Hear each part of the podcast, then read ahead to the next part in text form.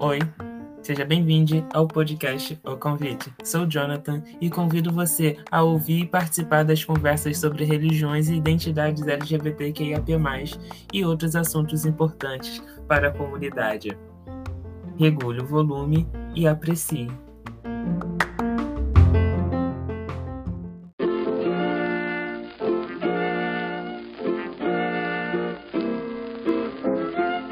Você pode incentivar e apoiar a criação de conteúdos independentes. Assim, o convite chegará a mais pessoas da nossa comunidade. Saiba como apoiar na descrição desse episódio.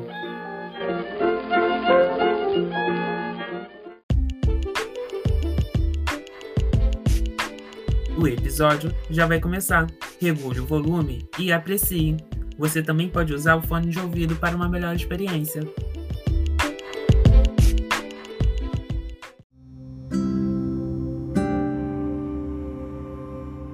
Seja bem-vindo, seja bem-vinda você que está chegando aqui agora. Eu sou Jonathan e hoje eu convidei o pastor Tiago, que também é psicólogo, para a gente conversar hoje sobre suicídio na e a comunidade religiosa. Mas antes disso tudo, eu quero falar para vocês o porquê dessa live. A gente está dentro do mês do Setembro Amarelo e eu vou explicar para vocês o que é o Setembro Amarelo.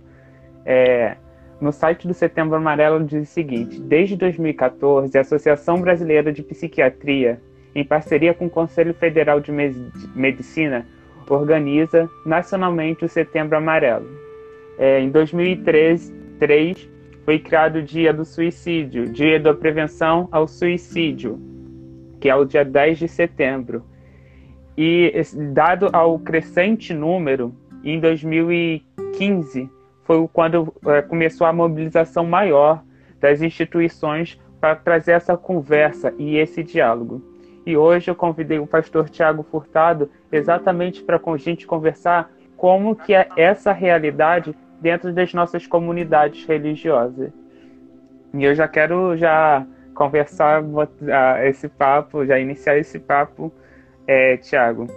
É, já agradecendo por você ter aceitado o convite de estar aqui conosco hoje e perguntar para você o que tem a ver o ambiente religioso na prevenção do suicídio.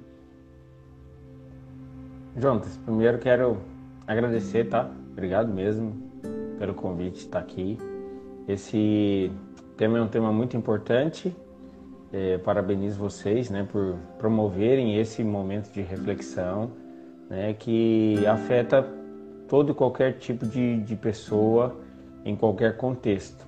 Né? Então, a gente promover isso, a gente falar sobre isso, eu acho que foi criado justamente para que a gente pudesse se conscientizar um pouquinho né, durante esse mês.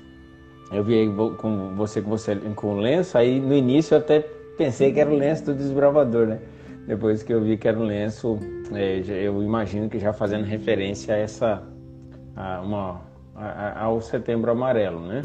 Sim. Então, muito obrigado mesmo pelo convite e parabéns. Estou é, feliz de estar aqui falando com vocês sobre isso. Você fez uma pergunta interessante, que é a pergunta. É, pode repetir só para eu, eu falar com as mesmas palavras aí?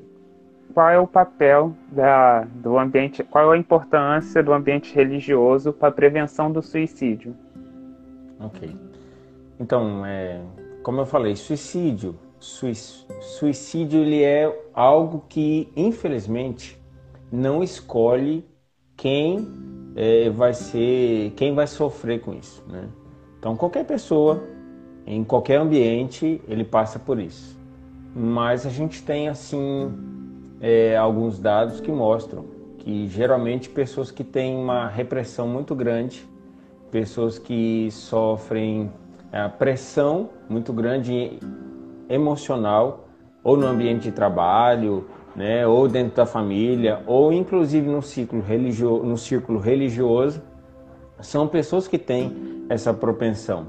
Então, se nós somos religiosos hoje, a gente não pode imaginar que ah, porque somos religiosos ou porque acreditamos em Deus, isso não vai nos afetar em algum momento. E nos afeta.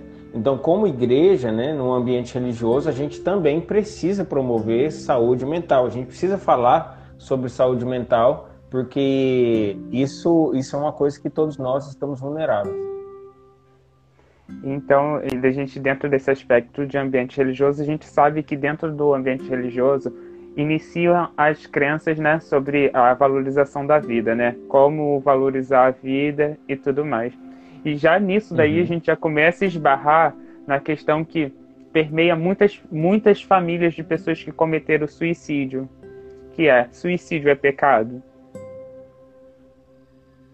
Então aí a gente já tem é, não sei, imagino que todos os que estão assistindo aqui e que assistirão depois essa live é, conhecerão alguém né, que já cometeu suicídio, né, conheciam alguém que já cometeu suicídio ou alguém que já tentou suicídio.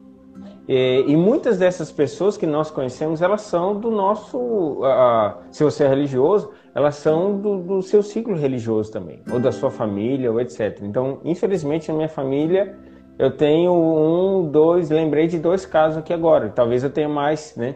Dois casos de pessoas que suicidaram, né? Que não apenas tentaram, aliás, três pessoas, acabei de lembrar mais uma.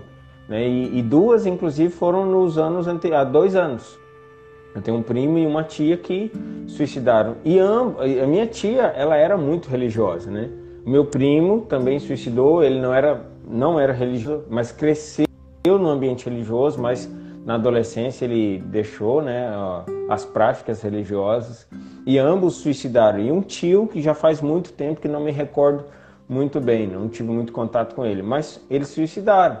Então, a, a minha tia, ela, ela suicidou, né? Minha tia, ela suicidou. Antigamente, a gente tinha bastante esse conceito de que o suicídio, ele era pecado.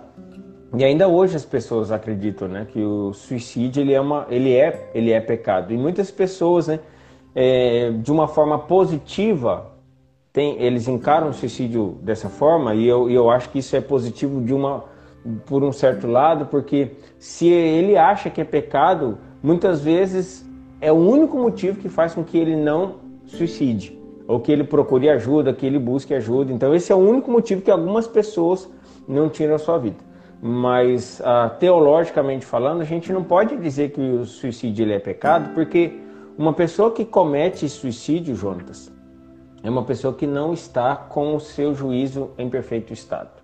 Ninguém, ninguém gostaria de morrer. Ninguém gostaria de morrer. Ninguém, todo, todas as pessoas dizem, ah, eu gostaria de morrer. Não, a pessoa, ela não gostaria de morrer. Ela gostaria de viver uma vida diferente. Ela gostaria de ter sentido na vida e um sentido melhor, um sentido diferente, uma vida melhor, uma vida diferente. Mas ela não gostaria de morrer, não, não há prazer em deixar de viver. Mas às vezes o sofrimento é tão grande, o sofrimento é tão intenso que a morte se coloca como um sofrimento menor, sabe? Ela não vê outra saída, fala, não, essa aqui é a minha última, é a minha única saída. E aí elas acabam tirando a vida. Então, nós não podemos julgar isso como um pecado por dois motivos. Primeiro, o que passa na mente de uma pessoa apenas Deus pode fazer, apenas Deus pode julgar, né? É, e ninguém suicida outra pessoa, né? não tem como eu suicidar outra pessoa. Quando eu vou tirar a vida de outra pessoa, a Bíblia deixa muito claro, isso é pecado. Agora, quando eu vou tirar a minha própria vida, eu estou num sofrimento tão intenso que apenas Deus pode julgar isso, se é ou não um pecado, ou, né, ou muita gente pensa, ah, quem suicida não vai para o céu. Né? Apenas Deus pode julgar isso. Né? A gente tem um caso que não, não foi bem um suicídio, né? que é o caso de Sansão, que é muito citado, inclusive, por psicólogos e, e psicólogos cristãos, porque Sansão, ele tem uma hora que ele fala assim, ó, minha vida acabou, acabou o sentido, não tenho mais prazer em me ver, mas aqui, no último momento da minha vida, eu vou fazer um ato aqui, eu vou eu vou morrer e eu quero que os filisteus morram junto, né? Então ele fala, morra eu com os filisteus. E ali ele tira a sua vida. Mas, no entanto, a gente vê lá na galeria dos heróis da fé o nome de Sansão. Né? Um nome que eu acredito que nós o encontraremos lá no céu. Então é um caso bem atípico, bem diferente, né? Então cada sofrimento, em cada momento, Deus irá julgar cada pessoa de uma maneira individual. É, e assim, a, a grande preocupação dentro disso tudo sobre a questão do suicídio é que são registrados cerca de 12 mil casos de suicídio no Brasil e um milhão no mundo por ano. Isso são muitas vidas.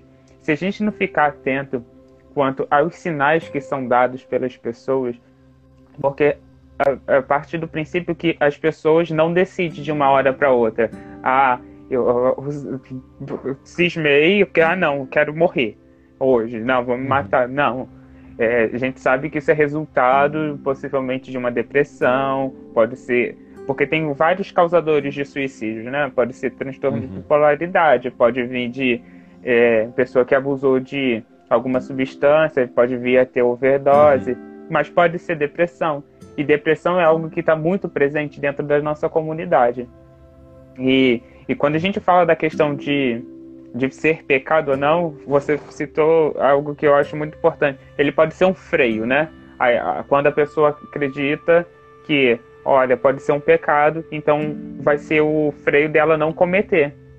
Mas uhum. ainda uhum. repito, é a questão da, de como fica a, os familiares, né?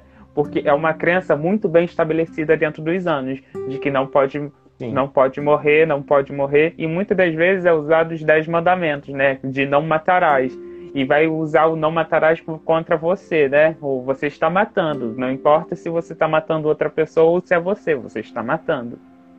E às vezes, é, é essa ideia de, essa ideia não, a crença numa forma geral, pode ser de um lado freio, mas pode ser algo que vai torturar uma família pelo resto de uma vida, né?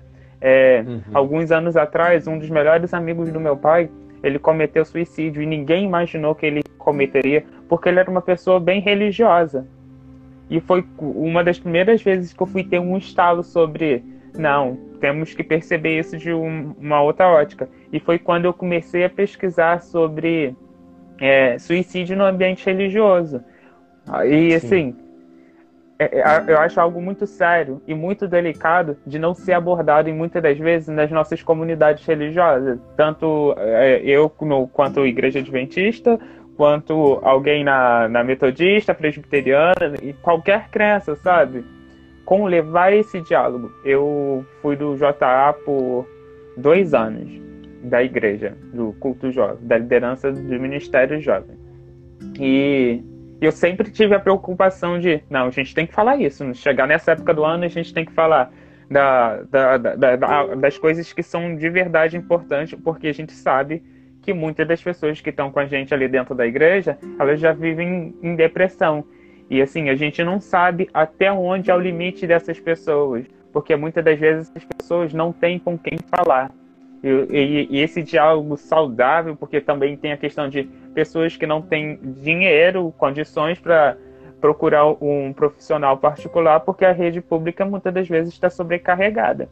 Então, quando a gente abre esses ambientes, como a gente está fazendo agora, para provocar esse, essa discussão saudável, é para você que está nos ouvindo começar a pensar e refletir sobre a necessidade e a percepção de valorizar a vida da sua vida e a vida de quem está próximo a você. Jonatas, é, só abrindo um parênteses, se, se me permite, é, a religiosidade ela tem um ponto muito positivo, que é quando ela alivia os fardos, né? Então, somos religiosos, eu sou religioso, porque eu encontrei na religião né, no relacionamento com Deus, alívio dos, das minhas culpas, alívio do, dos meus fardos, né? Eu encontro em Deus essa, esse amparo, mas existem assim né, diversos tipos, né, de, de, de comunidades religiosas, eu diria assim, e algumas pode ser da sua religião, da minha religião, independente de qual, de qual religião, mas algumas comunidades, ao invés de aliviar fardos, elas impõem fardos. E elas ficam o tempo todo falando, olha, você tá, é, você não pode fazer isso, você tem que fazer aquilo, você sabe.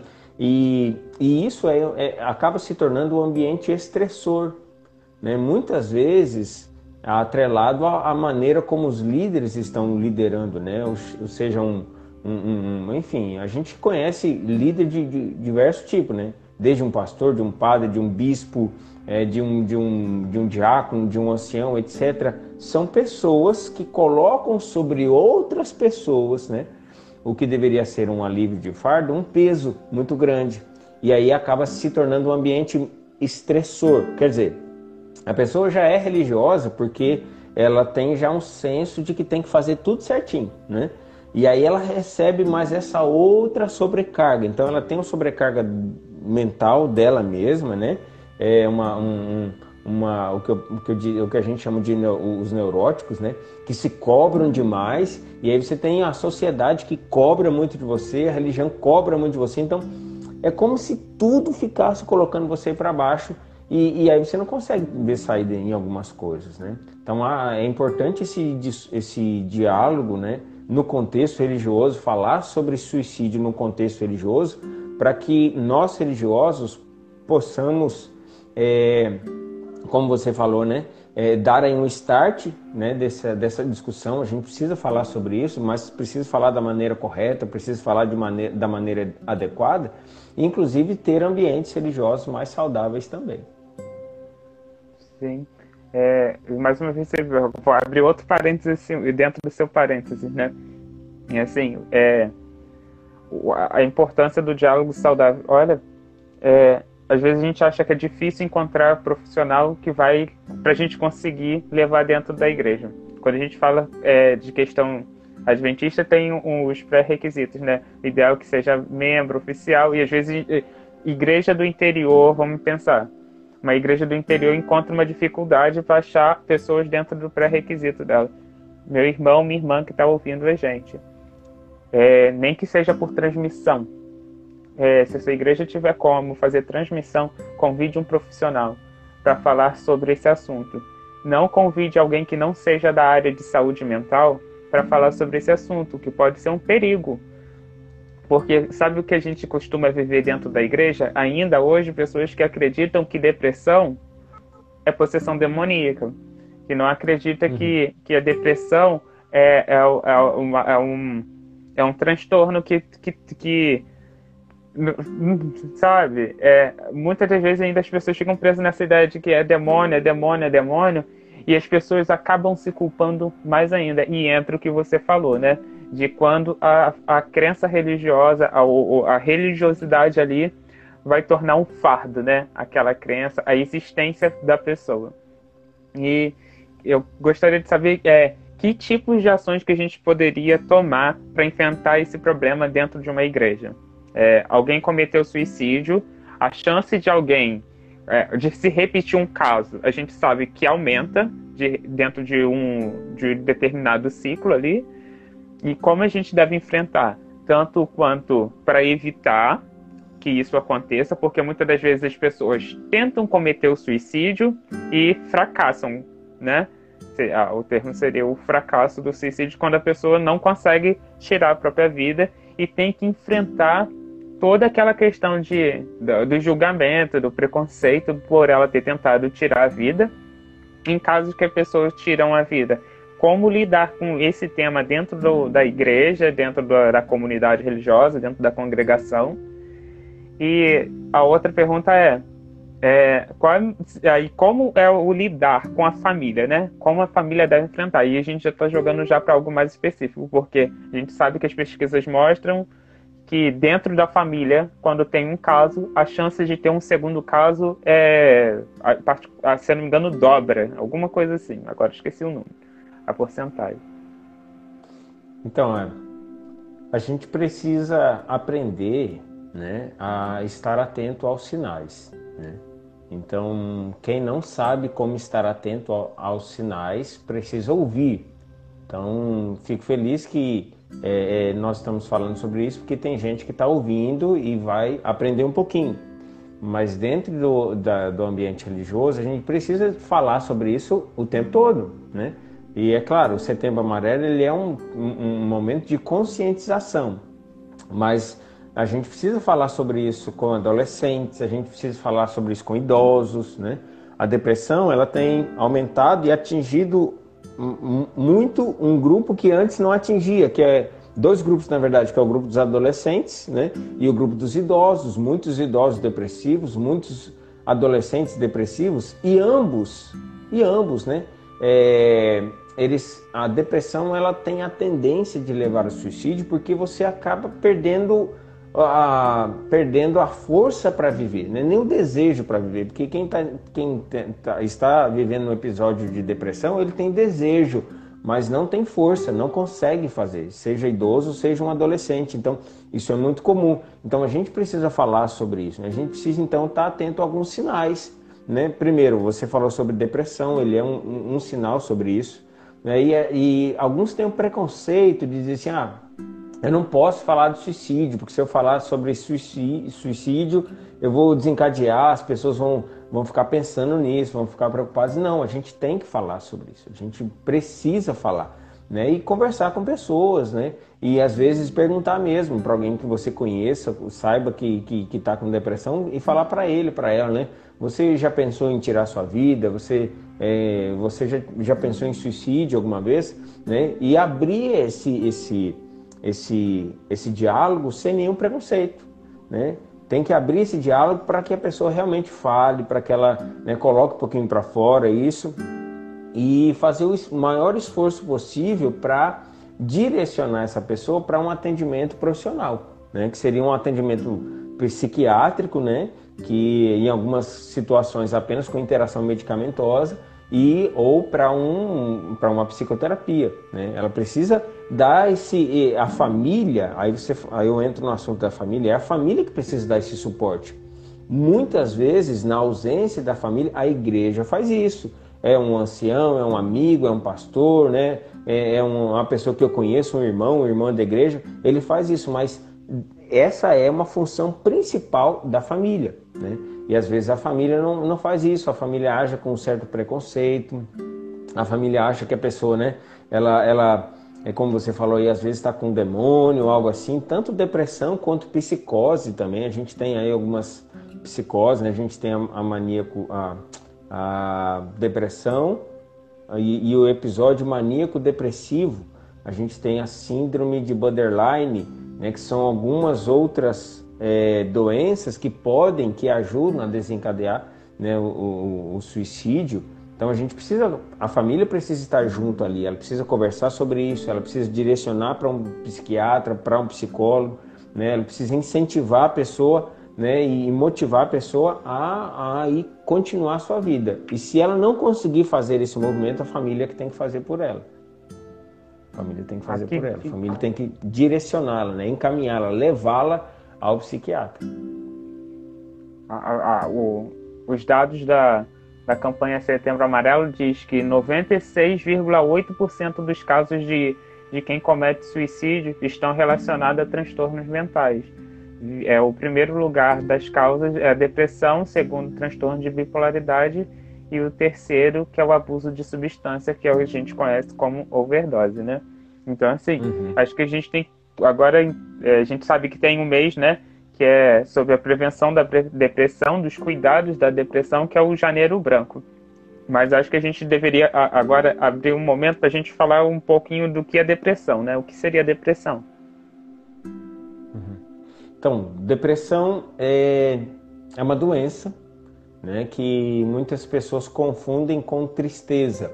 Tristeza é algo que acontece quando você perde, quando seu gatinho morre, né, quando você perde um ente querido. A tristeza geralmente ela vem acompanhada de um luto. O luto é perda, qualquer tipo de perda, perda de, de emprego, perda de trabalho, per, perder um objeto que você gosta e aí você fica triste. Aquilo ali é tristeza. Depressão ela é uma doença, né? E essa doença ela tem diversos motivos, né? Então você tem um motivo genético, existem pessoas que são que sofrem de, de, de depressão por questões genéticas, né? Então a mãe já sofre de, de depressão, o avô sofreu de depressão, então, há uma grande tendência também dessa pessoa ter depressão.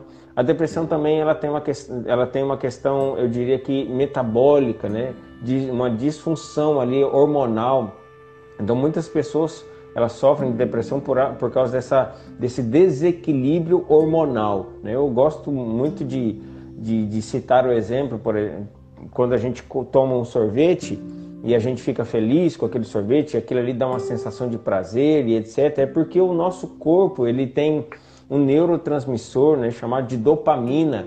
Então, quando a gente faz alguma coisa boa, né, que a gente gosta, né, que gera prazer, nosso corpo libera né, substância chamada de dopamina, de serotonina, né, e eles ficam ali é, é, fazendo a sua função aqui no nosso cérebro, ficam passeando ali, né, nadando, e dali a pouquinho o nosso corpo ele pega de novo essa, essa, esse neurotransmissor, e aí ele deixa guardadinho. Quando você faz outra coisa gostosa, ele libera de novo, e aí esse, existe um equilíbrio nisso, né?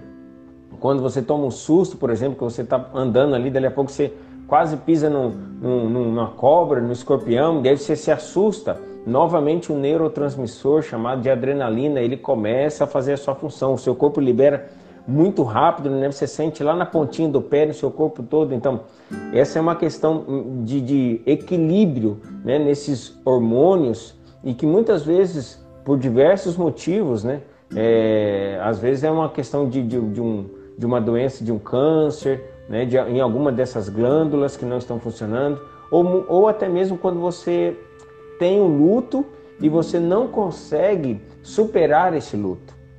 Né? Então, a tristeza ela é comum, né? Você passar pelas fases ali do luto, né? De você ficar chateado, de você negar, né? De você depois se tranquilizar um pouquinho, racionalizar. Isso é normal você passar pelo momento de tristeza. Mas quando você tem um luto, digamos, um divórcio, ou perdeu a empresa, perdeu o emprego, etc., e esse luto se torna prolongado, né? A, é, a partir de certo tempo, o seu, seu, os seus neurotransmissores já não funcionam mais como eles deveriam funcionar.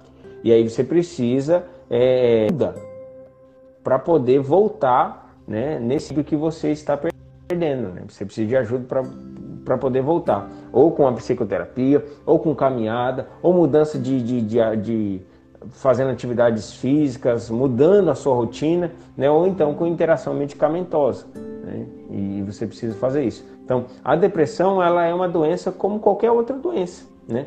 O nosso rim fica doente, o nosso coração fica doente, né? É, nossos olhos, nossos ouvidos. Então, quando o ouvido tá, tá ruimzinho, a gente procura lá o, o especialista disso, né? Quando a gente está com problema no olho, a gente vai lá no especialista. Quando a gente está com problema no fígado, a gente vai no especialista. Mas quando o cérebro também entra em desequilíbrio por diversos fatores, né, a gente tem uma certa resistência de procurar os especialistas nessa questão emocional, nessa questão mental, que seria ali um, um psiquiatra, psicólogo, né, pessoas que estão ali, é, que estudaram, né, que, que sabem como gerir essas questões emocionais e mentais. E a depressão, ela é uma doença que atinge qualquer tipo de pessoa em diversas circunstâncias. Seja quando você tem uma grande pressão, pressão de trabalho, você está trabalhando demais, né? Você tem ali ah, uma culpa muito grande, pessoas que, se, que têm um sentimento de culpa, que vivem carregando essa culpa, né? Fez alguma coisa muito errada, não conseguiram lidar com isso. Ou questões genéticas, né? uma, uma doença, etc. Então, existem alguns fatores que desencadeiam é, a, depressão. E a gente precisa ficar atento quando é tristeza prolongada, quando eu mudo a, a minha, a minha meus hábitos alimentares bruscamente. Eu comia muito e agora parei de comer, não como mais. Ou eu não comia, agora estou comendo demais. Ou eu dormia tranquilo e agora não estou conseguindo dormir mais. Então eu tenho alteração de sono, alteração de humor, alteração dos hábitos alimentares. Tudo isso são sintomas da depressão. Então quando você tem vários desses sintomas juntos, né, aí você precisa realmente é, ser encaminhado, procurar um, um profissional para que ele faça um diagnóstico correto. Que não adianta a gente achar, não, aí fulano está com depressão. E às vezes não é depressão, às vezes é um, como você falou, né, um, uma bipolaridade, ou às vezes é realmente uma tristeza intensa, enfim, mas é apenas um profissional para poder fazer esse diagnóstico correto, para poder fazer né, um encaminhamento correto também para tratar a sua depressão e a, e a doença. E você já citou a segunda causa, né? E o que seria a, o transtorno de bipolaridade? Transtorno de bipolaridade, ele é um pouquinho ainda há uma discussão sobre ser uma psicose ou uma neurose, né? Ah, algumas pessoas discutem um pouquinho sobre isso. Tem gente que acha que ser bipolar é assim: estou feliz e depois estou triste. Isso não é bipolaridade, né? Quando você está triste e depois você está feliz, não. Bipolaridade é um transtorno de personalidade, né? A pessoa ela tem essa estrutura psíquica, né? É algo que é da personalidade dela e existem alguns sintomas para isso, né? Então são pessoas que têm uh, que têm é, períodos de depressão, né? períodos de depressão, onde elas ficam realmente depressivas, elas precisam de, de medicamento, elas precisam de tratamento para isso, e elas têm momentos de euforia, né? de extrema é, euforia, de agitação. São pessoas que, infelizmente, é, está ligado aí com a, com a terceira causa né, do suicídio, elas, elas têm uma tendência em fazer uso de substâncias psicoativas, são pessoas que têm uma a, a, lidam com a questão sexual sem tanto sem tanta repressão, né? Geralmente são pessoas que que, que vivem muito intensamente essa questão da sua sexualidade, né? Com várias pessoas, vários parceiros, etc. Ela gosta muito dessa questão e são pessoas que têm é, alguns episódios de, de raiva intensa, de descontrole intenso, né? E realmente é uma, uma das doenças é, muito difíceis de serem diagnosticadas pelo, pela psiquiatria, porque ela se assemelha bastante com, com, neuro, com uma neurose, com histeria e etc., mas também se assemelha bastante com a psicose, né? Alguns falam que ela fica ali, é, é conhecida como a borderline, né? Ela fica um pouquinho ali no meio das duas, mas ela tem essas características e outras, e um psiquiatra ele pode né, fazer esse diagnóstico correto também. A pessoa que tem essa síndrome, ela precisa, é, na maioria dos casos, ela precisa tomar medicação a vida toda para poder controlar ali aquela, essa questão dos, dos neurotransmissores da sua, que, e das sinapses que são feitas ali na sua mente. Ela precisa desse, de uma medicação, geralmente, a vida toda para poder é, seguir aí o, o, um bom andamento e ter uma vida normal. Eles têm vida normal desde que tenham, desde que tenham um acompanhamento com profissionais da saúde. Só abrir um parênteses, João, se a galera se quiser perguntar, pode perguntar, pode fazer as perguntas aí, depois você depois você vai anotando aí, depois a gente faz, né? Como é que funciona essa Sim, questão. Sim, vocês podem mandar perguntas e na caixinha de perguntas destinada a perguntas na parte inferior da tela e que a gente vai responder no final essas perguntas. É, então, é, eu quero voltar ainda gente, numa questão que você falou anteriormente para fixar na mente de quem está nos ouvindo, que é como a, a, a saúde mental, a relação que tem da comunidade religiosa e a, e a saúde mental. Como que esse ambiente. É, vou dar um exemplo tem, igre... tem perfis de pessoas de, de, igrejas de qualquer lugar, vou usar o ambiente religioso hoje como exemplo, que vai favorecer talvez um atrito dentro da igreja, entre irmãos, coisas pessoais aconteceram dentro daquela comunidade religiosa que pode balançar a saúde mental de toda uma comunidade, da comunidade inteira. É, isso é exemplo comum, assim, são escândalos que acontecem dentro da igreja que abala toda a congregação. Para quem já está com uma saúde é, mental abalada, isso pode ser o gatilho que pode levar a pessoa a, a cometer o suicídio ou desencadear uma depressão mais profunda. A pergunta é como nutrir a, na, dentro da comunidade religiosa um ambiente mais saudável quanto à saúde mental. Nossa, pergunta difícil a sua, viu, Jonatas? É uma pergunta muito dura, né? Porque, primeiro, a gente precisa estar atento mais à saúde integral do, do, do membro, né? do indivíduo. Todo ambiente estressor, qualquer ambiente estressor, ele, ele é um ambiente onde as pessoas podem sofrer, né? É, e ter ali talvez um índice maior né, de, de, de, busca pelo suicídio como uma solução para os seus problemas. Todo ambiente estressor, né, seja e, e, geralmente e talvez a gente fale isso um pouquinho mais na frente, né, que pessoas que estão ali sempre em evidência, né, e alguns líderes, etc. Né, então eles estão em evidência e aí se torna se torna um pouquinho mais difícil porque ele, ele é um pouquinho mais estressado, ele tem um pouquinho mais de, de carga, de sobrepeso, né? Então, quando a gente está num ambiente de, de núcleos, de, de círculos, né, de grupos, a gente precisa estar atento aos, aos demais, né? A gente não pode estar preocupado apenas na, na igreja, a gente não pode estar preocupado apenas com o crescimento espiritual das pessoas. Então, muita gente acha que ah, o que é ser igreja? Ser igreja é eu ir lá, ouvir um sermão, né, eu cantar, eu ofertar, né? Isso aí é ser igreja. E não é ser igreja, é ser uma família, uma comunidade. E qual é a família que não, que não tem diálogo, que não tem amizade, que não tem, que não tem conversa entre eles, entende?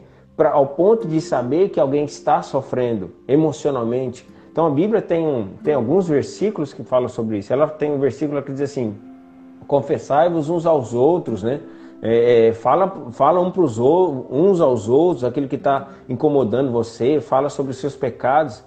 Isso tem um, um isso tem um viés terapêutico também, porque é bom quando você confia em alguém ao ponto de você falar e abrir ali o coração, né? Tem outro versículo que fala que quando a gente está com o coração triste, os nossos, os nossos ossos secam, né? O, o, o salmista está falando sobre a importância da gente cuidar da nossa saúde mental também. Então não é apenas saúde espiritual. E nós, nós sabemos muito bem disso, né? Você tem que crescer, crescer e se desenvolver espiritualmente, crescer e se desenvolver, desenvolver fisicamente e também mentalmente. Né? E a interação social ela faz isso. Né? Numa igreja de conversa, de diálogo, uma igreja que critica menos, uma igreja que cobra menos das pessoas e que se coloca mais disposta a ajudar. Né? Uma igreja que, que não fica ali o tempo todo falando o que, que você tem que fazer, o que, que você tem que fazer, mas talvez se colocar ali, é, é vamos fazer junto, o que, que você quer que eu faça para você, né? o que, que você está precisando de mim, como é que eu posso te ajudar. Então, qualquer ambiente, não, não apenas uma igreja, mas apenas mais uma família, mais uma empresa, né? um lugar onde você trabalha, pessoas que têm um pouquinho mais de empatia, pessoas que se importem mais com o ouvir do que com o falar, né? E perguntar de vez em quando como você tá e tal. E, e abrindo aqui um parênteses nessa fala, né? É cuidar com o sigilo. Tem coisa que algumas pessoas falam, né? E é muito comum isso em, ciclo, em círculos pequenos, né? Alguém fala uma coisa para você, conta um segredo para você, e aí dali a pouco você não consegue segurar, né? É, parece que o, sei lá, alguém fica coçando a língua e a pessoa fala e fala para outro e fala para outro, quer dizer, ela não apenas quebra a confiança do indivíduo que falou talvez alguma coisa, mas ela também feriu, né? Há um, há um ferimento, um machucado psíquico, emocional intenso ali, ao ponto da pessoa se retrair. Né? E infelizmente, como você falou agora há pouco, esse é um dos gatilhos né, da pessoa ficar exposta. Quantas pessoas aí não, não cometeram suicídio porque mandaram foto nua? E colocaram foto nua, né? E aí manda a foto e dali a pouco mandou a foto para uma pessoa, quer dizer, ela acreditava que aquilo ali, não estou julgando certo ou errado não, tá? É, mas eu estou citando um fato, um, um fato. Ela manda para uma pessoa e a outra pessoa, ela pensa que tem sigilo e aí começa a compartilhar. E aí vem depois um suicídio. Ou o casal de namorados que gravam lá a sua relação e dali a pouco vai mandando. Quebrou a confiança e quebra a confiança e aí essa quebra de confiança, ela origina, né, essa, essa depressão, esse sentimento de solidão. Eu não posso contar com ninguém, acho que não tem. Eu citei um caso extremo, mas a gente pode citar coisas comuns, né? Coisa, uma culpa, um pecado que você conta, né? É, é, é essa questão da de você não se colocar no lugar do outro que talvez as igrejas precisem mais se colocar e suportar no sentido de dar suporte, no sentido de ajudar mais as outras pessoas. É, vou puxar do final para o início da, da, da, sua fala. O final é: você que é adventista, quebra de sigilo de alguma coisa que alguém te conta e se espalhar, é caso de disciplina, tá? Então, assim, é, acho que a partir do momento que a gente começa a tratar as coisas das formas que elas são, a gente começa a manter relações saudáveis também. Então, assim, quando a gente não tem uma política que é para punir, entre aspas, é uma forma que, como dita no manual, é um ato de misericórdia, a disciplina. É, quando a gente alguém faz fofoca e a gente vai e dialoga, não estou nem falando caso de ir para o extremo da disciplina de tanto censura ou remoção, não, que eu não estou nem falando a ponto de levar para o banco, mas de ir e conversar com essa pessoa que espalhou o boato, falou alguma coisa que era segredo da pessoa, você já está começando a incentivar essa pessoa que vazou a informação a ter uma análise sobre sua vida e começar a ter relações saudáveis, porque se alguém confiou nela, ela não deveria contar. E uhum. agora vamos fazer o caminho contrário da sua resposta. É, é, é, quanto à igreja adventista, a gente sabe que tem o Ministério de, da, da Saúde Adventista, todas as igrejas. Eu fui do Ministério da Saúde em dois anos, né? 2013 e 2014. Metade de 2013 e o ano de 2014 inteiro eu fui do Ministério da Saúde. Na época ainda não tinha muita noção quanto os, não existia. Uma que não existia o Setembro Amarelo. Eu já tinha uma preocupação nessa época quanto o Outubro Rosa. Mas eu não tinha a, a perspectiva de qualquer coisa sobre saúde mental até então.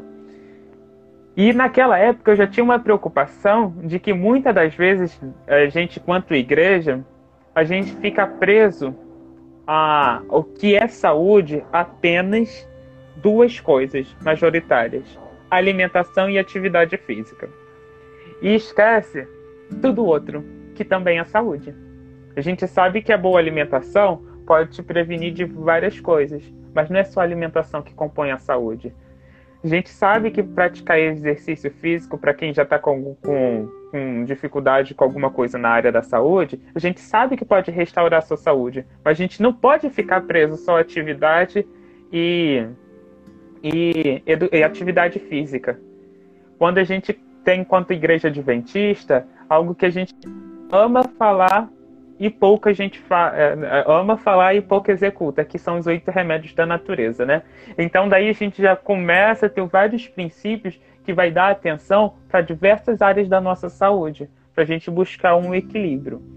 E hoje eu, Jonathan, falo para vocês que estão nos ouvindo o seguinte: você talvez não tenha cargo nenhum na sua igreja, mas você pode levar esse diálogo a alguém da liderança da sua igreja. Porque muitas das vezes a gente fica preso à igreja quanto instituição. E às vezes a gente acaba esquecendo que eu sou a igreja, você é a igreja. E, e, quando eu falo eu como igreja, o que eu tenho feito na prática diante de, de, de casos assim. Eu identifiquei pessoas que estão tá com tá, tá mais triste, com um período maior, que pode ser que tá, tá com uma aparência de depressão. E isso não a gente fazendo diagnóstico, a gente falando pelo senso comum. A gente está vendo que aquela pessoa está diferente. Ofereça seu ombro, ofereça seu ouvido para ouvir aquelas pessoas. Porque a escutatória de qualidade, a gente até indica esse livro para as pessoas, escutatória de qualidade. Esse livro é perfeito. Quando a gente começa a ouvir essas pessoas, a chance dela, a partir da, de, da, do momento que a pessoa fala e consegue se ouvir falando e não só ouvindo a voz do seu pensamento, ela começa a fazer uma análise sobre o que está acontecendo com ela. E muitas das vezes as pessoas vão conseguir reorganizar o que ela está sentindo, o que ela está pensando. Então, assim, o meu convite para você é seja essa pessoa que possa ser o, o ouvido amigo, o ombro amigo, que a chance dessa pessoa te retribuir da mesma forma será enorme. E quando a gente está falando de ouvir, a pessoa não está querendo ouvir seu julgamento. Ela não quer que você vá e faça um juízo sobre a vida dela. Mas ela quer alguém para ela que ela possa se sentir firme, que ela possa confiar naquele momento e conversar sobre aquilo. Porque é, se a pessoa está se abrindo para você, falando coisa que talvez ela nunca falaria para qualquer outra pessoa, e ela confiou para você e você vai fazer julgamento sobre a vida dela, pode deixar ela em uma situação muito pior do que o inicial. Então, assim, seja essa pessoa que possa ser o ombro amigo. Que assim, ah, eu, tô, eu Jonathan, quanto uma pessoa que foi do Ministério da Saúde Adventista na minha igreja eu tinha uma preocupação muito grande, isso na época, de como estava a, a vida, da a saúde das pessoas. E a gente convidou um, um pregador de fora para fazer a Semana da Saúde no final do ano e ele fez diagnóstico. Ele foi até professor do SALT. Ele, ele fez diagnóstico, ele fez um, um, um, um questionário para saber qual era a necessidade da igreja para fazer aquela semana de oração. Porque quando a gente faz o que a gente precisa naquele momento, a gente está fazendo o que é o evangelho. A gente falar, levar as boas novas de acordo com a necessidade daquele momento. Então, meu convite para você é converse com seu líder da igreja, de fazer um diagnóstico, de ver quais temas as pessoas querem é, ouvir na igreja sobre saúde e isso aproveita que é setembro amarelo, se a sua igreja já voltou do isolamento social ou não. Se a sua igreja não voltou do isolamento social, a gente tem aquela ferramenta do Google, Google Formulário. Você vai, manda para todo mundo da sua igreja. Não manda no grupo, não, da igreja não. Manda individualmente, porque se mandar no grupo pode ser que a pessoa não veja. Mas no privado, cada um vai ver lá e vai responder, e você vai ser mais eficiente no que você precisa fazer. Vai Aproveite o Setembro Amarelo, manda para todo mundo, fala com seu líder para fazer isso, manda para todo mundo, as pessoas vão responder para que vocês sejam eficientes na, real, na necessidade da sua igreja. Porque a gente está aí no Setembro Amarelo, vocês podem ter certeza que vai aparecer pessoas. A gente está dentro de um momento de pandemia. Vocês podem ter certeza que vai aparecer pessoas altas, pessoas querendo que fale sobre ansiedade, sobre depressão, sobre solidão sabe? Seja é, pontual nesse momento de setembro amarelo. Já pensa, ainda dá tempo, hoje ainda é dia primeiro, primeiro de setembro. Então, assim, pense nisso.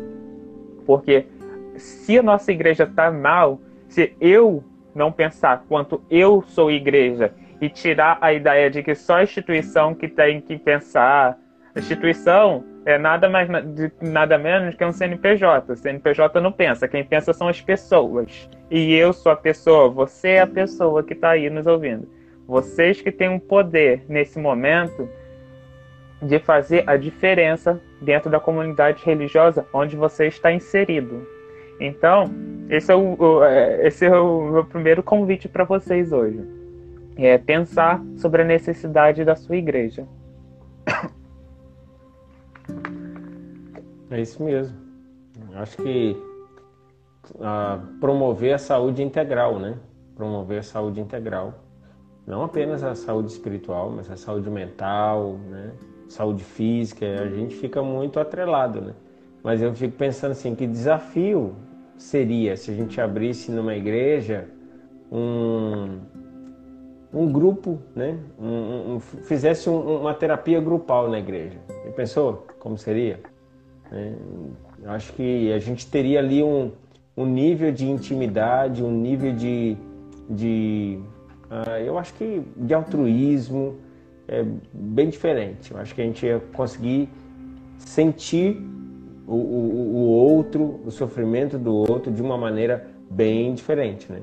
Se a gente tivesse ali, por exemplo, um, uma terapia de grupo dentro da igreja. Claro, com um profissional. Claro. E assim, acho que é o, a, algo a se pensar, de verdade, a questão da terapia, né, em grupo. Talvez a gente não tenha, a igreja não vai ter condição de pagar um profissional. Igrejas maiores até conseguem de pagar um profissional para atender as necessidades da igreja, ser um terapeuta fixo daquela igreja, que vai atender aquela igreja, né? Mas talvez é, é, aqui a gente já fez é, semana de semana de saúde, não, feira de saúde, onde atendeu pessoas por determinado tempo é, voluntariamente. Talvez parcerias que possam ser feitas entre as igrejas e comunidades, né? Comunidade uhum. civil, pessoas, para atender a necessidade da própria comunidade. Porque às vezes a gente esquece disso. A gente esquece das boas relações que a gente tem que ter com a sociedade também. É, talvez eu conheça alguém que tem vontade de fazer um trabalho voluntariado. E às vezes Exatamente. a gente tem essa oportunidade de talvez conseguir um profissional uma vez no mês que consiga fazer uma terapia em grupo, talvez, ou fazer uma palestra, já para dar algumas orientações. E já dentro dessa conversa de orientações,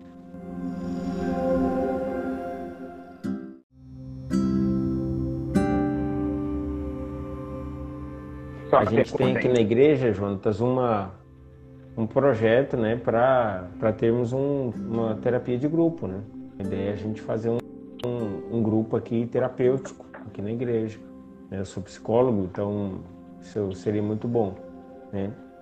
Eu acho que a gente poderia, você que, da, que é da igreja também que está nos assistindo, poderia procurar psicólogos que, que são voluntários, fazer uma vez na semana, né? Eu acho que uma vez na semana seria seria suficiente e seria muito bom.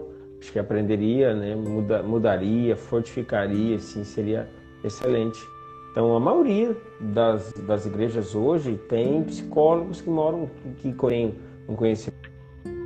Né? Eu fui pastor de uma igreja bem do interior e lá tinha psicólogo, inclusive psicólogo que era membro da igreja, então, independente da sua religião, mas procure ali ver se tem algum psicólogo aí na, na, na sua igreja e você né, promover né, essa, esse grupo, eu acho que seria interessante para a saúde emocional de todas as pessoas que participarem.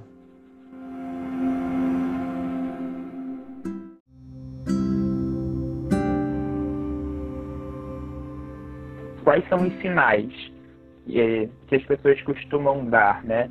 quanto ao suicídio, né? Uma pessoa, quais são os sinais que a pessoa está depressiva e aquilo pode ser sinais que está levando a pessoa ao suicídio, né?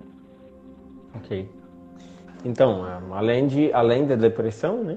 Que é uma você olha e pensa assim, nossa, é uma tristeza constante, mas tem um sinal que é muito comum, Jonatas, que se dá é quando a pessoa começa a comentar sobre isso. Ela começa a falar assim, ah, eu não tenho mais sentido na vida, a vida para mim não tem tanta graça, né? É, eu, eu já pensei em tirar minha vida, eu não estou sentindo prazer de viver, então esse é um sinal muito comum. Né? Então, é, infelizmente, é, muitos homens que fazem tentativa de suicídio conseguem fazer. É mais do que as mulheres. As mulheres têm, elas fazem mais tentativa de suicídio do que os homens, mas os homens quando eles tentam, eles têm uma tendência maior de, de, de conseguirem, né?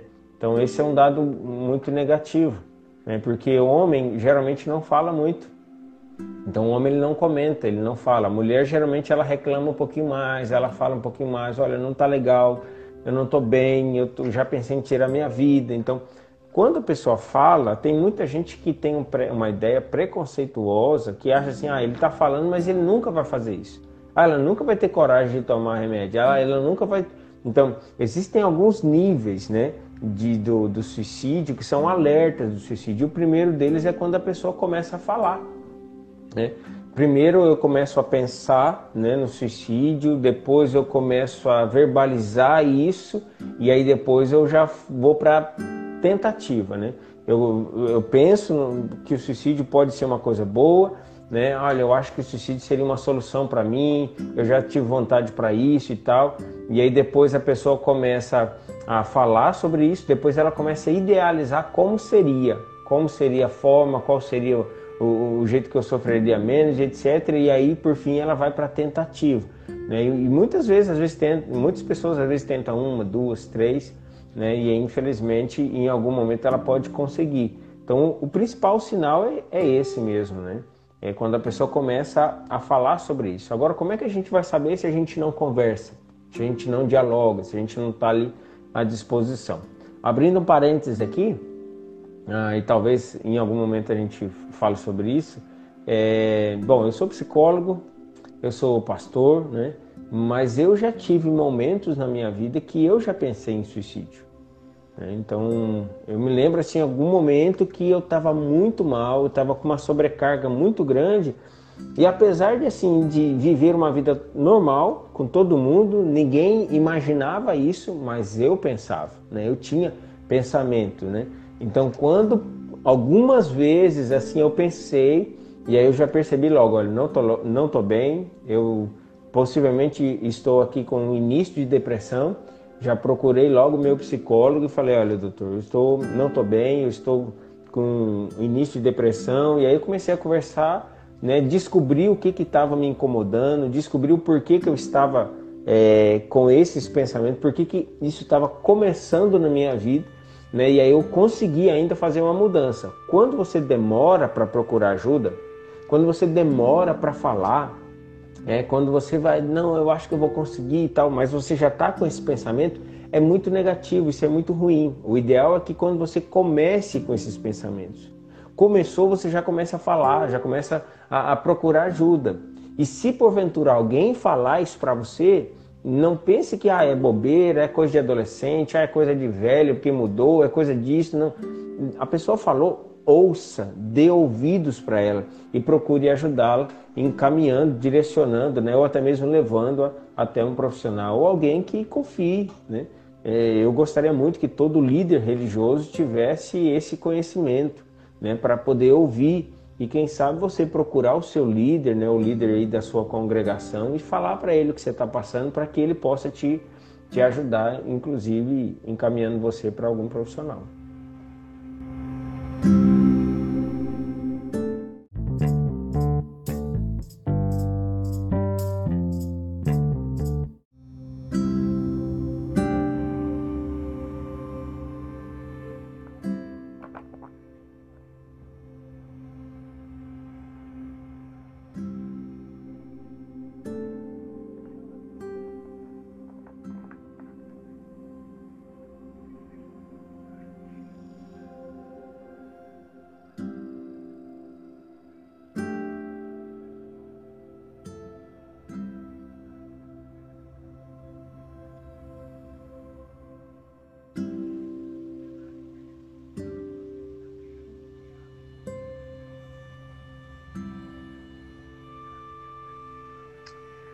Voltamos aqui para a segunda parte da nossa live sobre é, suicídio e a comunidade religiosa. Hoje estamos aqui com o pastor Tiago, que também é psicólogo, e a gente vai continuar o nosso bate-papo sobre esse tema que é tão importante para a nossa comunidade religiosa. No bloco anterior, a gente abordou os aspectos sobre o que é a depressão, que o que há coisas que podem levar ao suicídio, algumas possíveis causas, e baseado nos dados do site oficial do Setembro Amarelo, que é uma iniciativa da, do Conselho Federal de Medicina e deixa eu ver o outro órgão que é responsável, que a gente está é um momento para a gente chamar a atenção porque a gente tem, tem caso de 12 mil suicídios só no Brasil por ano e um milhão lá no mundo. São muitas pessoas, são muitas vidas e a gente está aqui para valorizar essas vidas, né? A gente ter uma atenção para essas pessoas, para a gente evitar que aconteça com pessoas que estão próximas a nós, não só quem está próximo a nós, para a gente poder olhar para a gente mesmo, para a gente poder olhar para a gente nesse momento, porque talvez seja eu, seja você que pode ter, porque o perfil suicida não tem padrão, não tem CPFs, não é um sorteio não, sabe? Pode ser qualquer um. Qualquer pessoa pode desenvolver depressão e ao ponto de chegar a um momento de suicida ou abusar de substâncias é, químicas, né, que podem te levar ao suicídio. Talvez por uma tristeza profunda, talvez não pode ser nada, causa nenhuma relacionada à saúde mental. Então, eu, esse é o momento para a gente conversar quanto comunidade religiosa, para a gente ficar bem atento ao que está acontecendo. Porque a gente sabe, né, que mesmo... muitas vezes coisas que podem levar ao suicídio estão ao nosso alcance. Está ao nosso alcance. Que é algo que eu gostaria muito de conversar com você, Thiago, nesse primeiro, nesse novo momento, né? Que em 2017 a gente teve dois casos na igreja que eu sou, que eu pelo menos soube de dois casos de pessoas que estavam começando a fazer cortes no corpo, porque a dor que elas estavam sentindo, emocional, estava muito grande.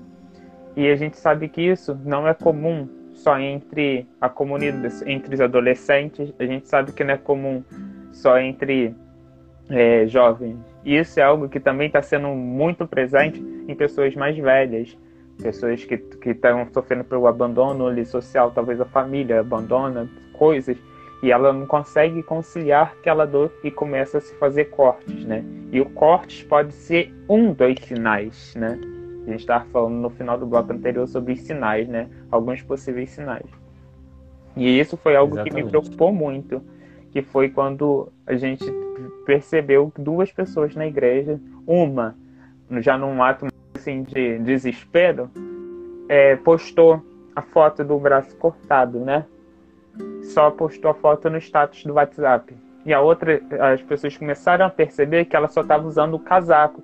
E aqui no Rio é muito quente. Muito quente para usar um casaco em dezembro, sabe?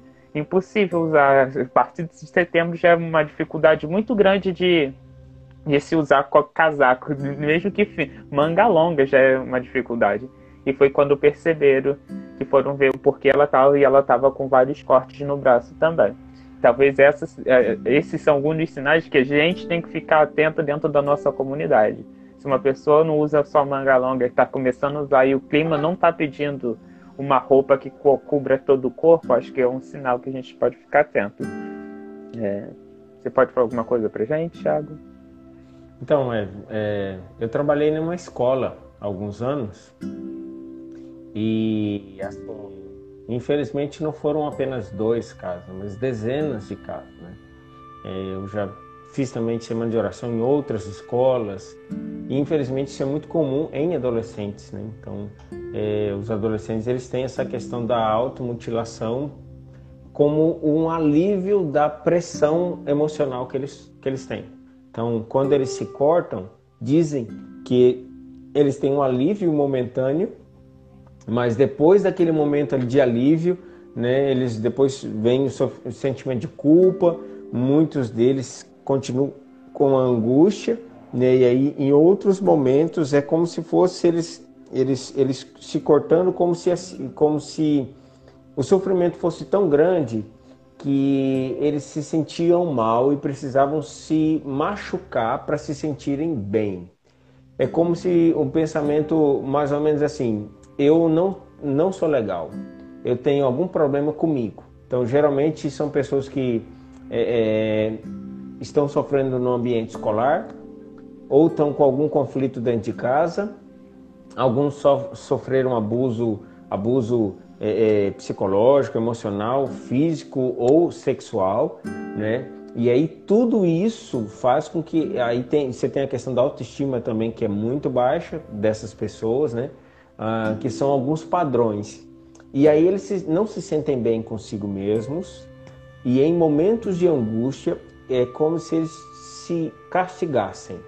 Então ele faz um castigo em si mesmo, e quando ele se castiga, é como se ele aliviasse a culpa, porque, bom, eu sou culpado de algo que eu não sei o que é, né? eu, tenho, eu sei que eu tenho a culpa de alguma coisa, mas quando eu me castigo, né, que eu vejo ali que estou sofrendo, que eu estou causando sofrimento, que eu estou vendo ali o sangue. E muitas vezes eles nem gostam de mostrar isso para outras pessoas, eles deixam ali escondido, né? Algumas pessoas fazem inclusive na sola do pé, na virilha, né? Para que as pessoas não vejam.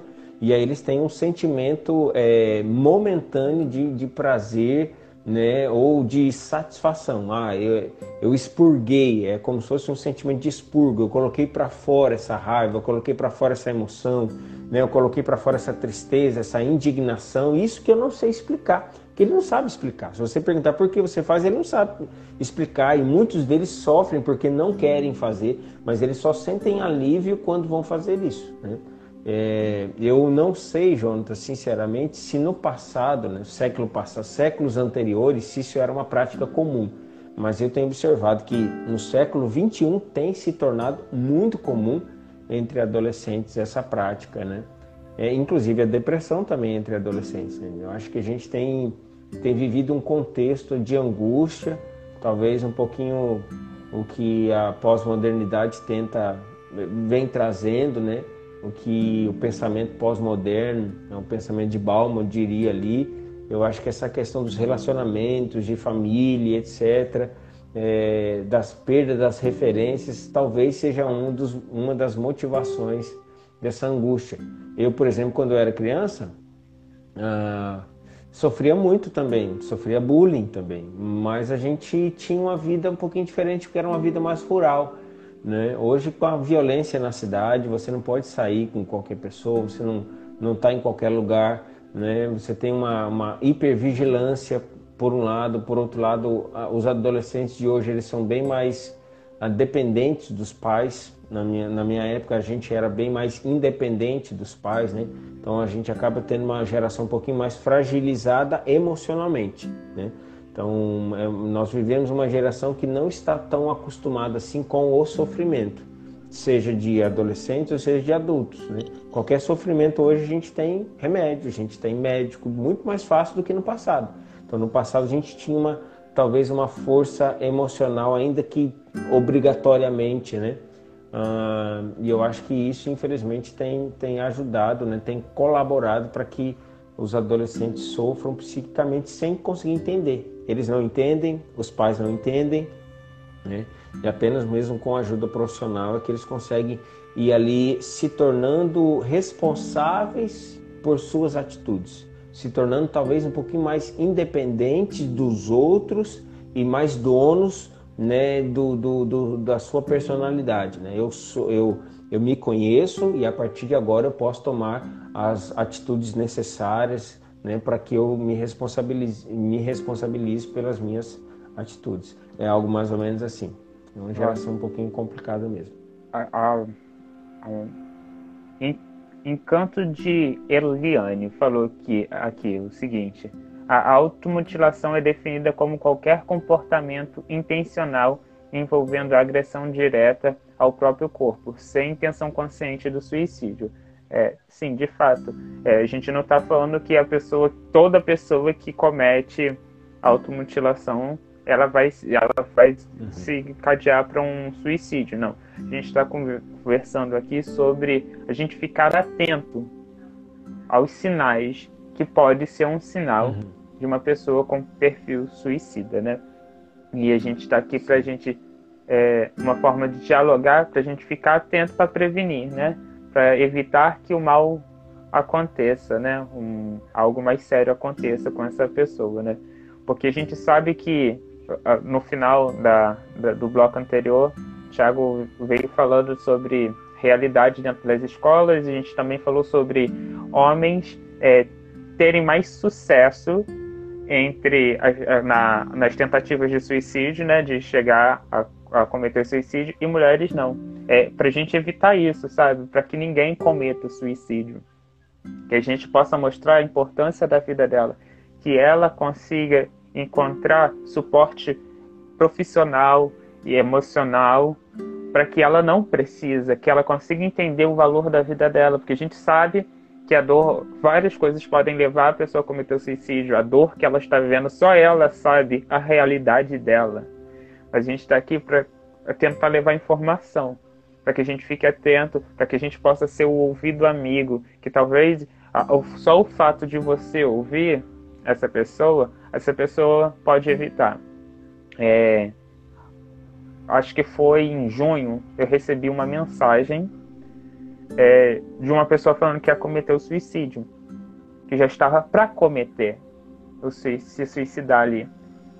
E era um dia que eu estava já com bastante sono, mas eu, na hora, assim, pensei assim, não, eu posso ter outra coisa para fazer no outro dia, mas tenho que dar atenção para ela. E dias, aí a pessoa no dia desapareceu, não respondeu mais as mensagens, e eu fiquei muito preocupado eu fiquei com aquela inquietação no meu coração. Será que que aconteceu? Eu lembro que eu passei umas três horas falando com a pessoa direto e eu não sabia. Ficou que a pessoa sumiu. Eu não sabia mais resposta, passou dias. A pessoa tinha acabado pegando no sono, pegou no sono, e ela respondeu dias depois falando assim: Obrigado por você ter me ouvido naquele dia, porque era o que eu precisava. Então, assim, é, é, qual é o meu papel? Né? Qual é o meu papel quanto igreja, eu quanto igreja. Mais uma vez eu vou falar, às vezes a gente delega é, uma função para um CNPJ. Não, não é o CNPJ que vai decidir. A igreja é, tem algumas iniciativas, né, para fazer isso. não pode isso. passar a responsabilidade que é nossa, né?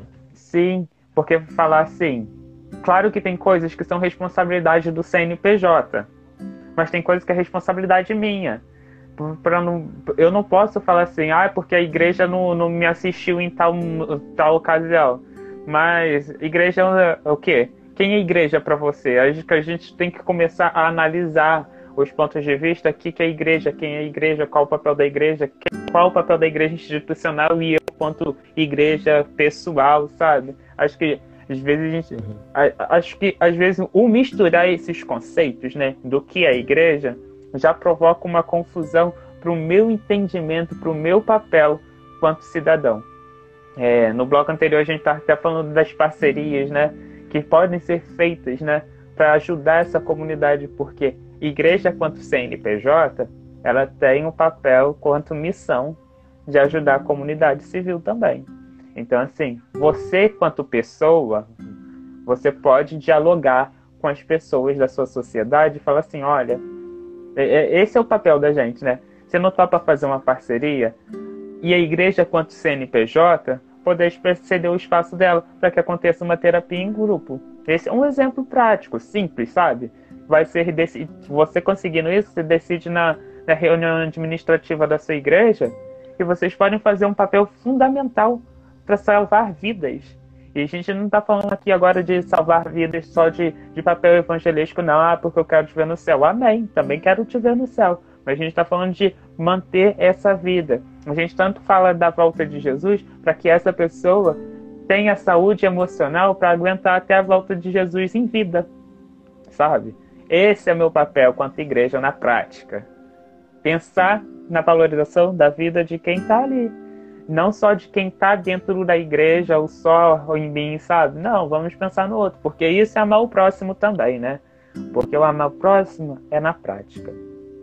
E, e quando a gente começa a conversar sobre essas questões, gente, é, veio, veio, né, quando eu te convidei, até te falei, né, que no ano passado, setembro do ano passado, eu fiquei muito preocupado, né, que um pastor que eu conheço, eu notei que ele estava muito diferente, né, eu estava sofrendo é, algumas pressões também no ambiente religioso, mas apesar de estar mal com esse pastor naquele momento, eu percebi que ele estava diferente.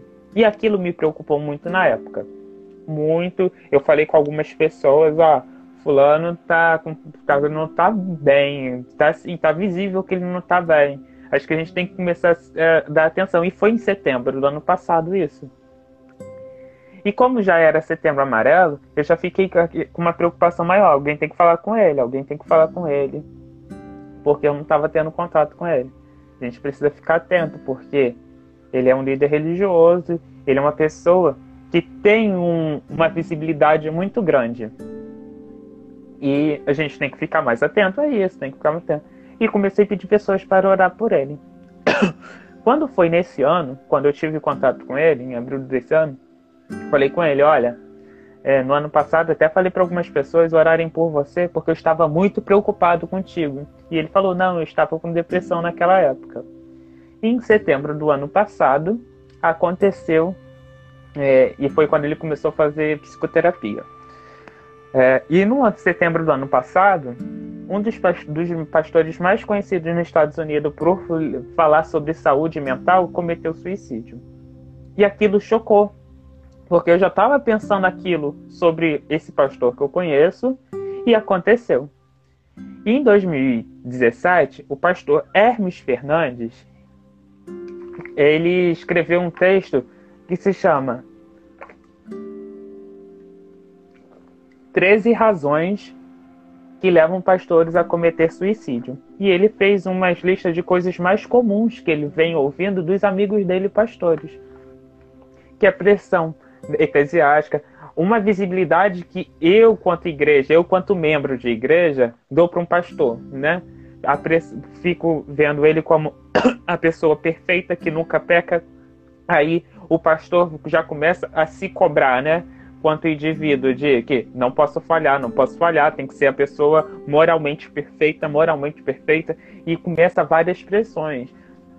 Fora que tem pessoas que que tem pastores que têm conflito com sexualidade, tem várias coisas que podem levar a uma pressão. E ele faz uma listinha de 13 é, de 13 principais razões entre as pessoas que ele conhece.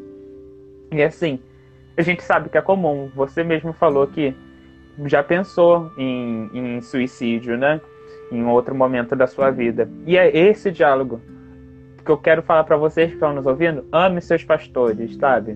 Dê ouvido, sabe? Talvez a cobrança que você faça seja necessária, mas talvez a palavra que você vai usar, a forma que você vai usar, vai tornar completamente diferente a situação. Porque a gente não sabe do que está passando, porque muitas das vezes, pela cobrança de que pastor tem que ser moralmente certinho, tudo aquilo, não permita que ele transpareça o que ele está sentindo. E ele vai sofrendo aquela pressão e sendo esmagado pelo sentimento que ele está tendo. E a gente vê. Desculpa, João. Só abrir um, abrir um parênteses na, no que você diz, é que é, o, o, pastor, ele muitas vezes se coloca realmente como um líder é, perfeito. Né?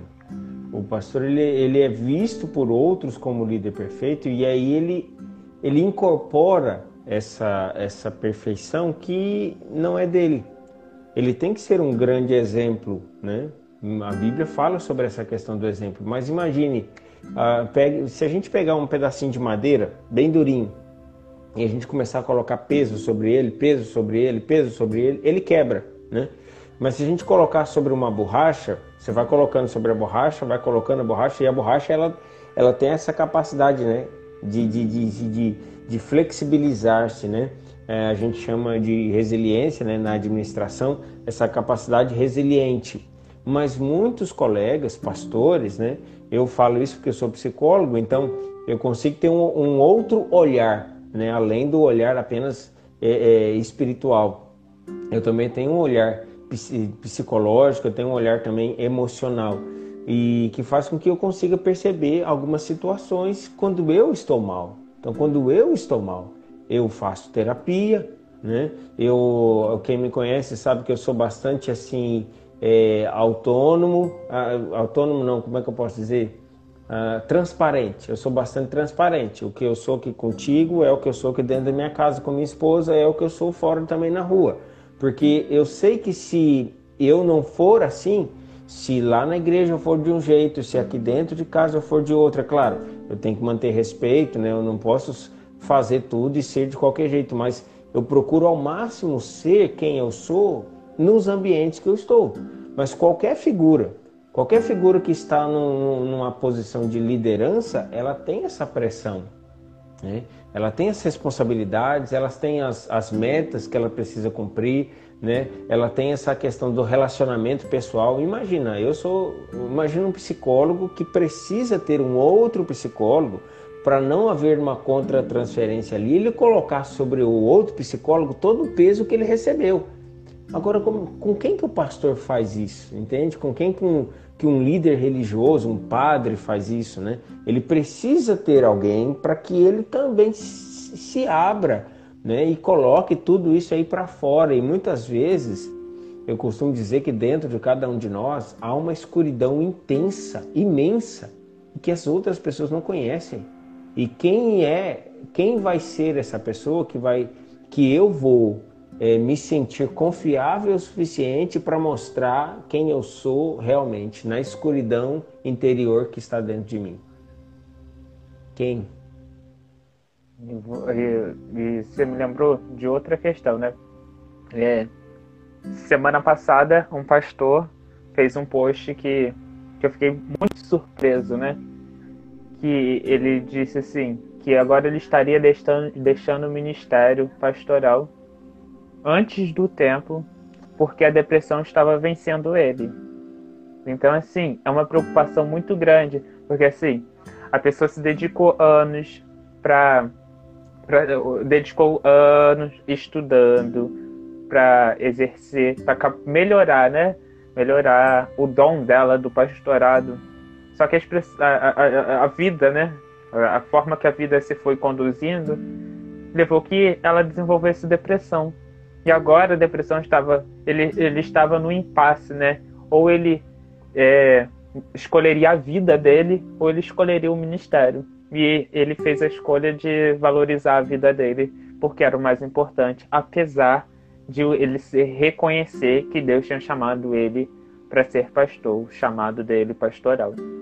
E assim. Talvez se ele tivesse se cuidado desde o início do ministério, sabe, desde o início, é, tomando a, as medidas necessárias, né, que qualquer pessoa precisa, ele chegaria no final do seu ministério com muito mais saúde. Ele poderia talvez, né, jubilar-se, que é um momento importante ali, como se assim, olha, eu, eu consegui até aqui cumprir aí o meu propósito.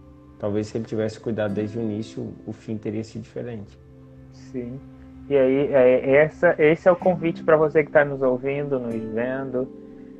É, se atentar, né? Porque isso não é só para líder religioso quanto pastor, né? Mas você é ancião de igreja. Fique atento a isso também. Você é diretor de departamento, líder de qualquer ministério. Fique atento a isso, sabe? Porque é, não vai escolher ninguém dentro da sua igreja, sabe? Não vai escolher não é uma ordem aleatória. Não, não é uma ordem aleatória, sabe? Pode ser eu, pode ser você, dependendo da forma que eu vou conduzir minha vida, de que você vai conduzir sua vida. Então, eu acho que é um convite para gente sempre procurar, né, ajuda desde o do início, né? A gente está começando a perceber alguma coisa, não só perceber, né? Acho que é muito importante a gente reafirmar a necessidade de procurar um, um profissional para gente para fazer o acompanhamento para a vida inteira, sabe? Deus dota profissionais, capacita pessoas para exercerem essa, essas funções. E a gente tem os psicólogos para ser uma forma preventiva, tem os, os médicos psiquiatras, caso você já esteja num nível que você precisa de medicação para controlar, para regular os seus hormônios. É, sim, fiquem atentos, por favor, é, porque a, a, gente só tem uma vida, né? A gente só tem uma vida, a gente tem que conduzi-la da melhor forma para a gente estar bem com a gente mesmo, porque, como diz o mandamento, né? É, para a gente amar o próximo, a gente precisa se amar primeiro, né? E a gente se amar é muito importante. Até porque a gente só dá o que a gente tem, né? A gente tem que se amar. É... E eu quero deixar uma pergunta antes da gente abrir as perguntas que chegaram. É, só botar um, um, um ditado, Jonatas, por, por, favor, rapidinho. O ditado é: quem não se diverte, se perverte. Ah, a gente precisa ter equilíbrio na nossa vida, nós precisamos ter equilíbrio na nossa vida e saber que tudo tem um momento que a gente pode fazer algumas coisas e que tem gente que acha que tudo é pecado, sabe?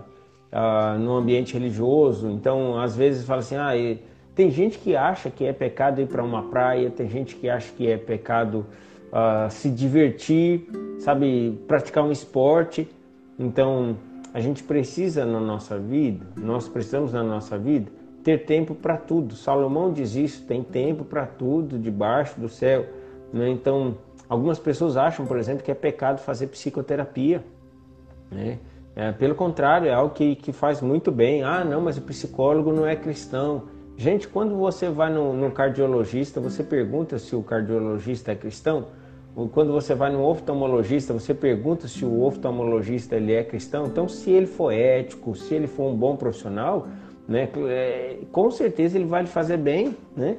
Ele vai lhe fazer bem, independente se ele é cristão ou não. Mas a psicoterapia, psicoterapia é uma coisa boa que vai ajudar é, você, você, claro, cuidar ali dos é, é, cumprir os oito remédios naturais, né? eles são muito bons, mas você se divertir um pouquinho, ah, você se endividar menos. Né? Muitos homens, infelizmente, cometem suicídio quando estão com problemas financeiros, porque é como se isso é, manchasse ali a sua honra, como se ele né, ficasse envergonhado na frente de, da, de outras pessoas e ele não tem com, ninguém com quem contar. Então é comum assim muitos é, pais de família que perdem tudo, né? às vezes aposta tudo, faz alguma coisa assim, e aí eles cometem suicídio. Então, evite também colocar é, o seu nome em jogo nessas questões aí financeiras, né?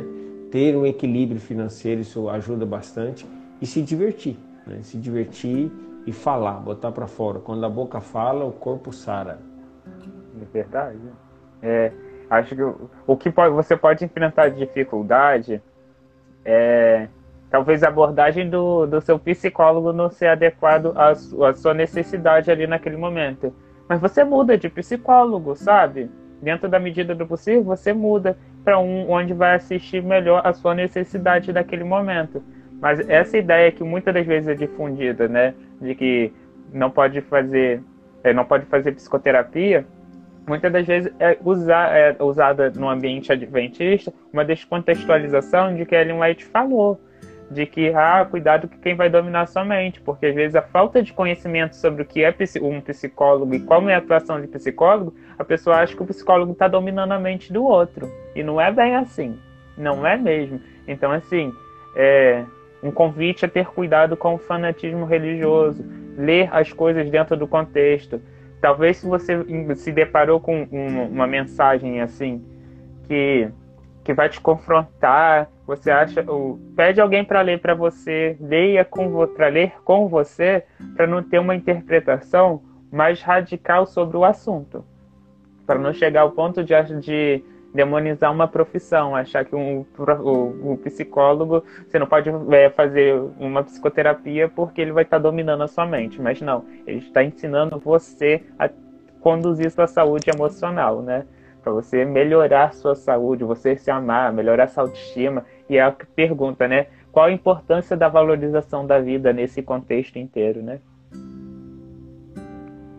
Então, é, a gente precisa encontrar, né? Eu gosto muito de um autor, Jonathan, chamado Viktor Frankl.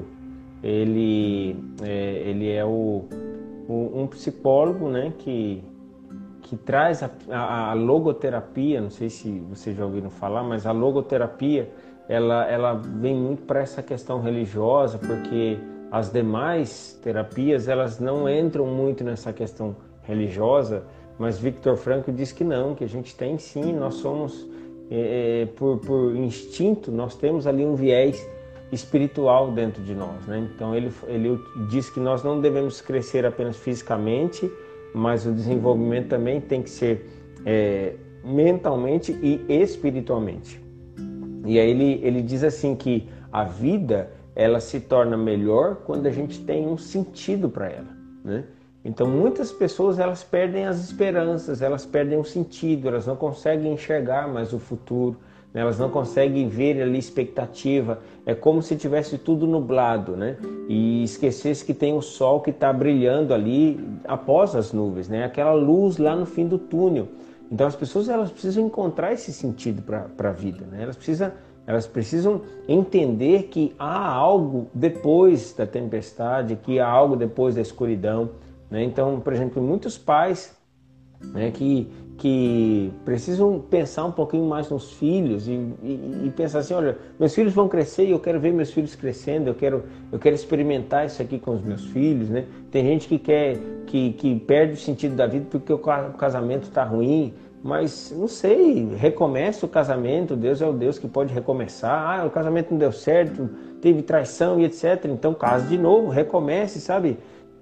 mas eu perdi tudo na empresa. É, é, tantas pessoas conseguiram fazer isso. O que eu quero dizer é que a vida ela não termina é, quando alguma coisa aqui acontece, sabe?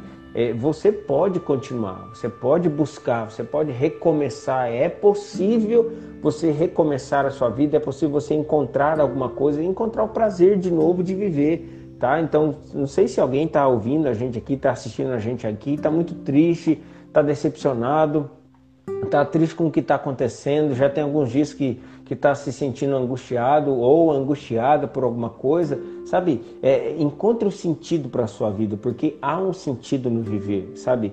Há um, há, há, uma, há um motivo talvez maior que você não esteja conseguindo enxergar agora, mas é possível você conseguir sabe? É possível. Talvez você não consiga sozinho, talvez você precise de ajuda, né? Talvez você não, não tenha é, é, iniciativa para fazer. Então fale um pouquinho, coloque isso para fora, não se tranque, tá? Fale para alguém. É, eu, eu queria dar aqui duas dicas para você. A primeira é, é para você ligar no, no 100, Disque 100, se você estiver muito angustiado, estiver muito triste, tem uma equipe lá que está 24 horas disponível para atender você, tá? Para você falar um pouquinho é, e, e, colocar, se colocar né, para essa equipe. Tem um outro também que eu, depois eu vou colocar para você, Jonatas, um link que é um atendimento gratuito de psicólogos que estão atendendo esse período de pandemia gratuitamente, tá? E eu acho que é importante também. O Yuri escreveu aqui, ano passado tive a oportunidade de falar sobre prevenção ao suicídio no sermão de sábado pela manhã, na ocasião de Setembro Amarelo. Eu assisti o sermão, viu, Yuri? Eu assisti o sermão e realmente foi, foi muito bom. Então, assim, é, a, gente, a gente precisa acreditar nisso, que há um, há um sentido na vida, que há um porquê, que há, um, que há motivações se perdeu motivação de uma forma, então encontre outras motivações. Não canalize a sua vida só para uma coisa na sua vida, mas diversifique seus pensamentos, seus relacionamentos, tá? É, às vezes a gente fica muito preso assim no, no, mundo religioso, inclusive. A gente fica muito preso, é só aquilo ali, só aquilo ali, e tudo para a gente é muito é, tudo errado. A gente divide o mundo em tudo mal ou tudo bom, né? E aí você acha que você é, fazer alguma coisa além do que aquilo ali é errado. Por exemplo, ah, eu vou para a praia, não, ir para a praia eu acho que é, que é errado, eu acho que é do mundo. Né? Vou me divertir um pouquinho, não, diversão é, é coisa do mundo. Então você não pode, a gente não pode ficar preso apenas nisso, tá? A gente precisa cuidar da nossa saúde física, da nossa saúde mental e da nossa saúde espiritual, da nossa saúde social. Nós somos um ser biopsico, sócio eh, e um monte de coisa lá. Nós não somos apenas um, uma coisa, tá? Então eu acho que esse aí seria um, um recadinho final que eu gostaria de deixar para você que está nos assistindo, né? Dizer para você encontrar é, buscar esse sentido para a sua vida, né, os sentidos na sua vida, ajudar mais pessoas, né? Enfim, eu, eu acho que eu passaria a noite aqui dando dicas de como você pode ter mais saúde, saúde mental. Né? Eu acho que eu poderia fazer, mas se não tá legal, por favor, procure um psicólogo, uma psicóloga para ajudar você. Eu quero deixar uns versinhos antes de da gente finalizar. É, antes de eu lê-los, eu acho que que a gente tem que estar bem atento de que esse não é um momento para a gente fazer teologias, sabe? De teologia eh, de prevenção ao suicídio. Não, não, não é isso que a gente quer fazer, sabe? É que você encontre, a partir do momento que você encontra o conforto, é, talvez você não, nem chegue a encontrar esse conforto naquele momento, mas você é, saiba, né, que Jesus chama, que Jesus te aceita, e depois você procurar o profissional. Porque não é só a teologia, porque Deus capacitou pessoas para nos ajudar, sabe? Não é só ler a Bíblia que vai te tirar disso. E, e Jesus. É. Só fazendo uma correção, Jonatas, desculpa. É que eu falei sobre Disque 100, que eu tinha me confundido, né? Mas não é Disque 100, é Disque 188, é 188. É o número do CVV, é o Centro de Valorização da Vida. E eu falei Disque 100, que é o de denúncia de, de do Outubro Rosa, né? Me perdoe. Não, e já, a gente já vai deixar então aqui, já assim, o uso, a importância do Disque 100 também. Disque em casos 100, de, do abuso, a gente sabe que casos de abusos domésticos, abuso infantil, é o Disque 100 que você precisa usar porque talvez é o abuso que você sofre em algum momento que pode te desencadear para um, um, acontecido de suicídio, né? Um, algo assim. É, e o versículo é Mateus 11, né? Mateus capítulo 11, versículo 28 ao 30. É, Venha a mim todos vocês que estão cansados de carregar suas próprias, suas próprias coisas pesadas. Eu lhes darei descanso. Sejam meus seguidores e aprendam comigo, porque sou bondoso e tenho um coração humilde, e vocês encontrarão descanso. Os deveres que eu exijo de vocês são fáceis, e a carga que eu ponho sobre vocês é leve. É, eu acho que vocês saibam, né, que Jesus está ali para ser seu ombro amigo, seu ouvido amigo, a importância de você desenvolver uma vida espiritual saudável, é, orar. Lembra que eu falei no bloco anterior também sobre a importância né, do falar, sabe? A importância do falar. Você também pode usar esse canal que é muito importante para sua comunhão, oração. Ore para Deus, mas só orar não quer dizer que você não tenha que, que desenvolver e procurar um profissional da área da saúde para você melhor estar alinhado, porque Deus te quer por completo, sua saúde integral. todas as áreas da sua vida em andamento. E Ele estará ali com você em todos esses momentos. É, a gente recebeu é, uma pergunta, né? Que era a seguinte: é, é só o fato de pensar em su o suicídio é, é, algo preocupante, né? É, mas até que momento você pode se pensar? Era a pergunta feita pela Igreja Adventista do Sétimo Dia de Lagarto. Então, Jonas, quando a gente começa a pensar em suicídio é porque a gente já não está bem. Esse é o primeiro ponto que acende é, o sinal amarelo para eu já buscar ajuda. Comecei a pensar em suicídio, comecei a pensar que o suicídio é uma solução, é sinal que alguma coisa na minha vida não está em equilíbrio e eu preciso buscar o equilíbrio nessa questão. Falei no início, eu falei em um momento né, que eu já pensei isso na minha vida no passado. Então, hoje, na condição que eu estou hoje, eu me sinto muito saudável mentalmente, emocionalmente, né, é, eu não consigo entender como eu pensei nisso no passado. Como é que eu tinha essa ideia, né? É, eu estava dirigindo e de repente pensava numa ideia. Uh, eu não consigo entender como eu pensava nisso hoje, porque é inconcebível para mim. Mas eu sei que eu só pensei isso no passado porque eu não estava bem. Eu estava numa sobrecarga muito grande de trabalho, eu estava fazendo muitas disciplinas na faculdade, eu estava trabalhando é, manhã, tarde e noite, né, estudando. Então, assim, eu sei isso agora. Então, se alguém, porventura, estiver começando a pensar, esse já é o sinal amarelo para você falar sobre isso, para você procurar ajuda, para você procurar ajuda ou com um líder religioso, ou com um profissional, com um psicólogo, com um psiquiatra, para que você não venha a, a estar numa situação pior depois porque esse é o primeiro passo. Então, quanto mais cedo você cuidar da sua saúde emocional, mais rápido você vai conseguir recuperar a sua saúde emocional. E você não sabe por quê. Né? São diversos os motivos, como a gente, a gente gastou esse tempo aí para falar sobre os diversos motivos que poderiam desencadear um pensamento assim. Então, o quanto antes você procurar ajuda, mais rápido você vai conseguir voltar a ter o domínio aí sobre a sua vida e ter uma vida uh, com mais qualidade e saúde emocional. Muito obrigado, Tiago, pela sua participação, por você ter aceitado o convite de estar aqui e falar, né, trazer um pouco do seu conhecimento. Que a ideia também não é esgotar sobre esse assunto, mas sim a gente iniciar esse diálogo dentro de onde a gente está inserido. Porque quando a gente começa a levar informação, aí acontece a prevenção de muitas coisas e a informação nunca é demais, né? É, muito obrigado, que Deus abençoe você e seu ministério de forma grandiosa. Obrigado. Eu que agradeço, Jonathan. É um, um privilégio, estarei sempre à disposição, tá? Eu eu me sinto lisonjeado. Espero que todas as pessoas que assistiram e que assistirão a gente aqui possam possam é ser beneficiados com o diálogo que a gente teve aqui. Muito obrigado e até a próxima, Thiago. Sem dúvidas, ele vai voltar em outros momentos para a gente bater um papo bem importante aqui com vocês. Tchau, tchau, até a próxima.